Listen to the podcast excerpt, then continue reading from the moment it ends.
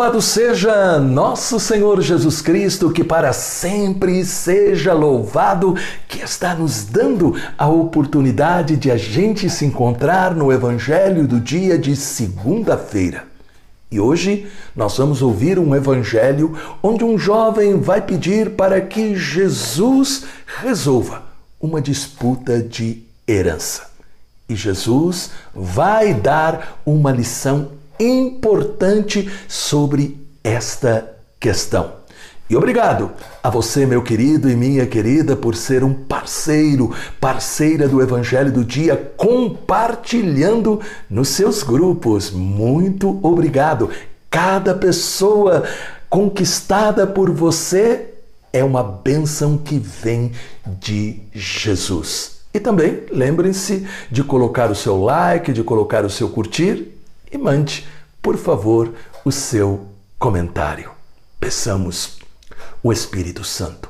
Pai de amor, nós nos colocamos na tua santa presença e em nome de Jesus, nós pedimos, ilumina-nos com o Espírito Santo para que possamos entender e praticar o evangelho que vamos agora meditar. Em nome do Pai, do Filho e do Espírito Santo. Amém. Proclamação do Evangelho de Nosso Senhor Jesus Cristo, segundo São Lucas, no capítulo 12, versículos de 13 a 21.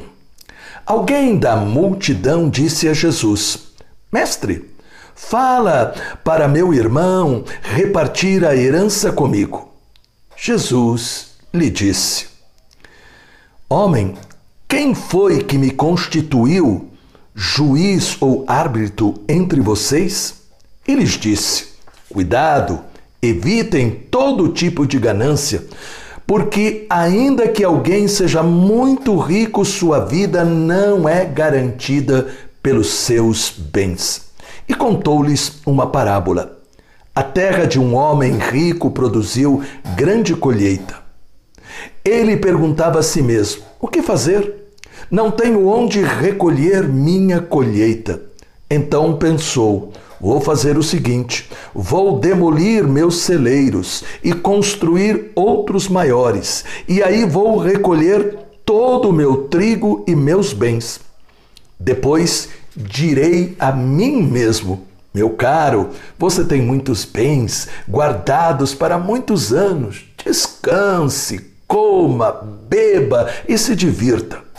Mas Deus lhe disse: Insensato, nesta noite sua vida será pedida de volta, e as coisas que você preparou, de quem serão? Assim acontece com quem ajunta tesouros para si e não é rico para Deus. Palavra da salvação. Glória a vós, Senhor.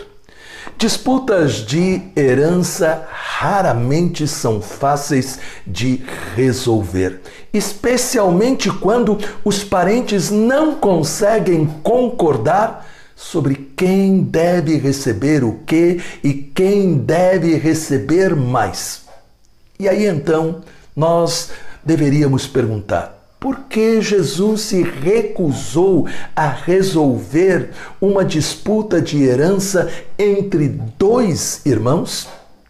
Porque ele entendeu que o problema não era uma questão de justiça ou imparcialidade, mas era uma questão de ganância. Cobiçar é desejar obter de forma errada o que o outro possui ou invejar o que Deus deu ao outro. Portanto, Jesus está reafirmando para nós, e aí nós temos que tomar muito cuidado, o mandamento não cobiçarás, ensinando que a vida de uma pessoa não vale por aquilo que ela sabe, por aquilo que ela tem, mas por aquilo que realmente ela é. Santo Agostinho ensina a ganância quer dividir, assim como o amor deve reunir. O significado de proteja-se contra toda ganância é simplesmente encha-se, encha-se, encha-se de amor. E é por isso então que Jesus contou a parábola do homem rico. Ele não critica a habilidade em adquirir riquezas, de modo algum. Porque Jesus nunca condenou o rico e nunca exaltou a pobreza material, mas muito pelo contrário. Ele chama a todos, sem preconceitos, sem distinção. Ele chama a todos a viverem a palavra. Portanto, nós temos que entender que Jesus está criticando a ganância de querer só acumular, pensando somente em si mesmo e não olhando para aqueles que muitas vezes estão próximos e necessitam de algo. Jesus não se preocupava justamente em condenar, mas Jesus se preocupou em mostrar a necessidade de a gente viver um coração aberto aberto para Deus e um coração que é capaz de se abrir para o outro. O outro que muitas vezes precisa de uma palavra amiga. O outro que muitas vezes precisa da nossa mão estendida numa ajuda material. O outro que está ali ferido, magoado e precisa do perdão. Portanto, nosso Senhor, Ele está nos chamando a tomar cuidado com qualquer riqueza.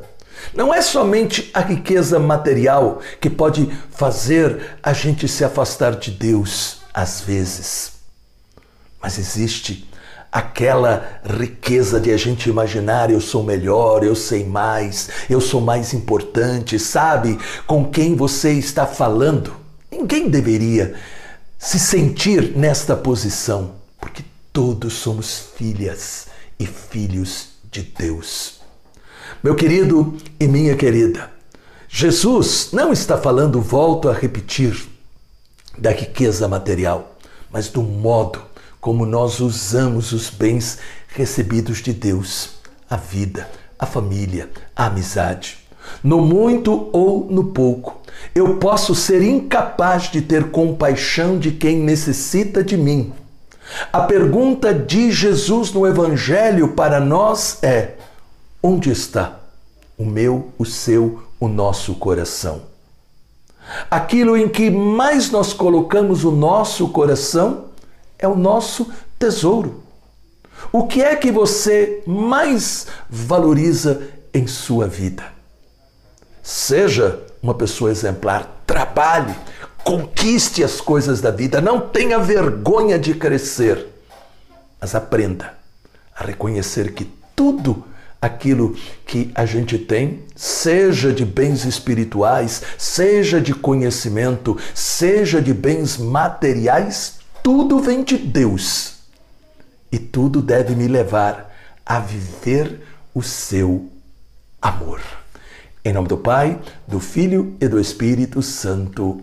Amém. Deus te abençoe e te faça cada vez mais crescer na certeza que Ele te ama. Creia. Deixe um comentário.